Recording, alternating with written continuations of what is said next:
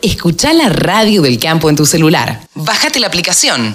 Es re fácil. Ahora estamos en comunicación con Mónica Ortolani. Mónica Ortolani, ya se lo he dicho desde hace tantos años, es nuestra coach de cabecera, porque además es coach, además de ser contadora, es coach y muy activa en redes sociales y titular además de tonicaonline.com.ar. Hola Mónica, ¿cómo estás?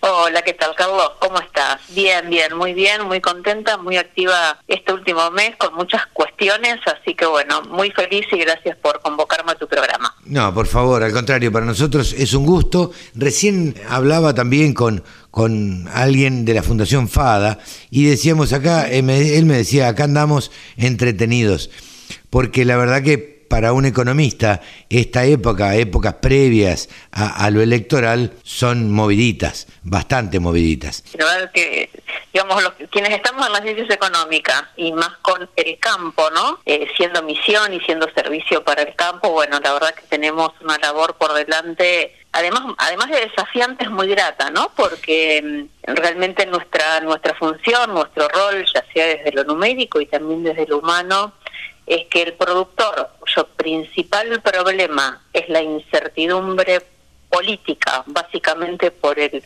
por el gran ahogo fiscal y la gran carga fiscal, que digamos que no solamente eh, es por los derechos de exportación, sino también eh, por un ajuste por inflación que lo puede aplicar de una manera parcial y cepo cambiario, esto hace digamos como un triángulo de las Bermudas, ¿no es cierto?, que hace que eh, quienes estamos más desde el lado de las ciencias económicas podamos contribuir a hacer más liviana esa carga, por supuesto dentro de la ley, ¿no es cierto? como sin tiene duda, que ser, ¿no? Sin duda, como eh, tiene que ser, pero tratando de hacer malabares en el caso de, de los contadores.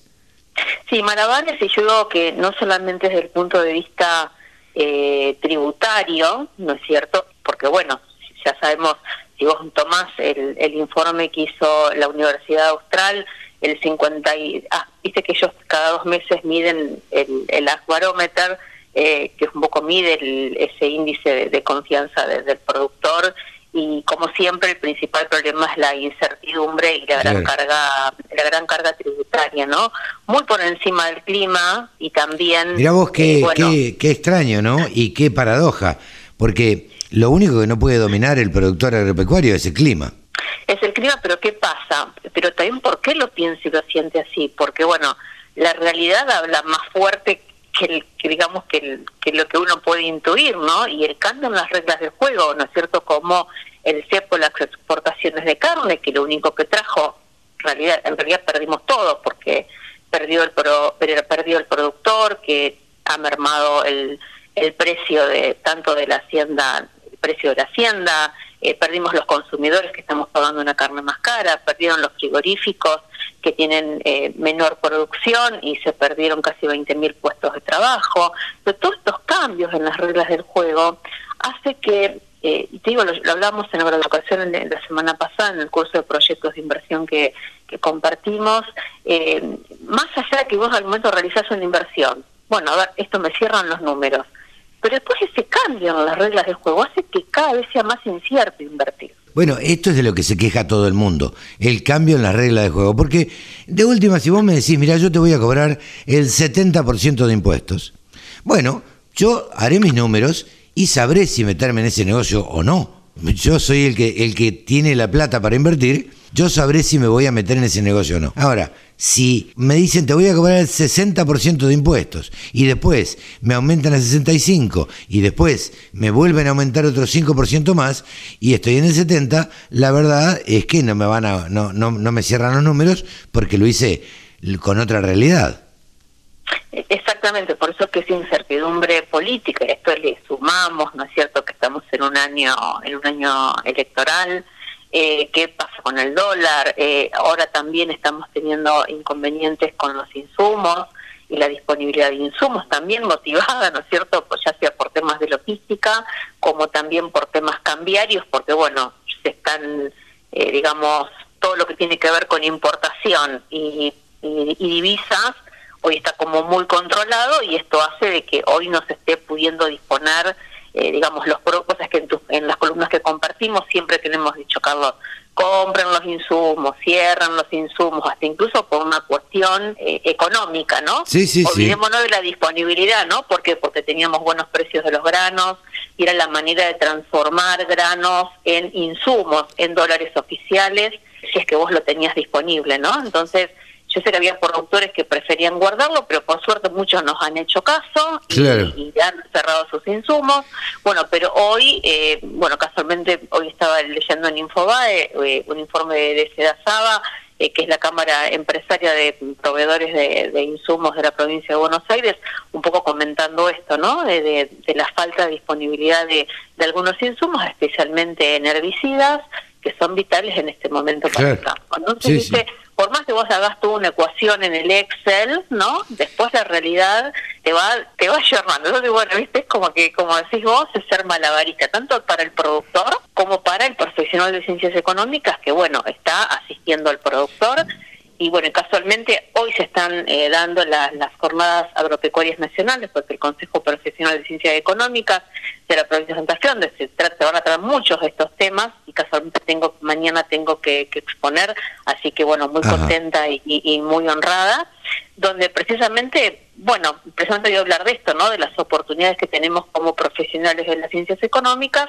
de ayudarlos, de contribuir al productor agropecuario en, y a toda la red, ¿no? Porque creo que también como profesionales tenemos que ampliar la mirada eh, también no solamente a los productores agropecuarios, sino a toda la cadena de valor y de bioeconomía y de bionegocios, ¿no es cierto? Que hoy se están abriendo, ¿no? Porque no es solamente eh, la producción, pero sabes que, bueno, hoy todo lo que tiene que ver con agricultura y ganadería de precisión, blockchain, bueno, un montón de, cuestiones, ¿no es cierto?, que hacen que los bionegocios empiecen, digamos, a, emerger y los profesionales también podemos ser dar servicio. ¿no Totalmente. bueno, no sé cómo lo ves vos, pero me parece que eh, el campo y todo lo relacionado con el campo, independientemente de lo castigado que está, sigue estando al frente y en punta de la tecnología.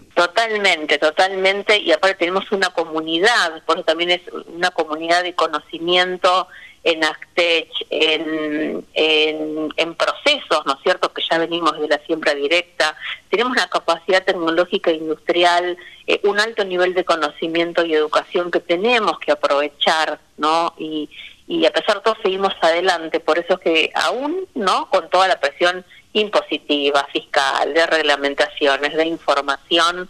Eh, soy una convencida que, que es el sector, es un sector de oportunidades y creo que además de, ¿no es cierto?, invertir y que siempre invierte, y lo hablábamos el otros días también, eh, va a tener que invertir en ese mayor poder de negociación, ¿no es cierto?, con, con el Estado, eh, porque creo que no, no, no se condice el aporte a la economía ya sea porque generamos el 24% del PBI o eh, porque generamos 7 de cada 10 dólares de divisa.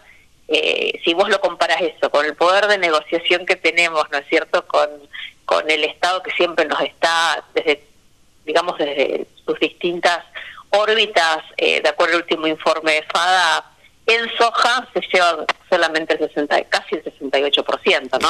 Como bien diría mi colega Mariano Echegaray, son dos granos para mí y dos granos para vos. Totalmente. Entonces, bueno, tenemos hay, hay mucho por hacer y creo que en conjunto eh, los profesionales y todo el sector agropecuario nos tenemos que aliar y trabajar eh, mancomunadamente desde el diálogo, ¿no es cierto?, para, para que desde el Estado se genere un mejor contexto para las inversiones. Yo creo que hay una, una animosidad específica contra, contra el campo, que se está haciendo todo lo posible por hacer enojar el campo, eh, porque sabe que en el campo no, no hay votos y se busca un, un enemigo, claramente me parece. Sí, sí, y es lo que no tenemos que entrar en ese juego. Eh, sí, creo que necesitamos más temple y más firmeza eh, para, bueno, digamos, dialogar y más allá del, del dialogar, creo que también necesitamos, eh, sin perder los estribos, como decimos en el campo, eh, con firmeza, con argumentos, plantear qué es lo que hoy no nos está, no nos permite, digamos, y acá perdemos todo, o sea, no es porque solamente no podemos producir,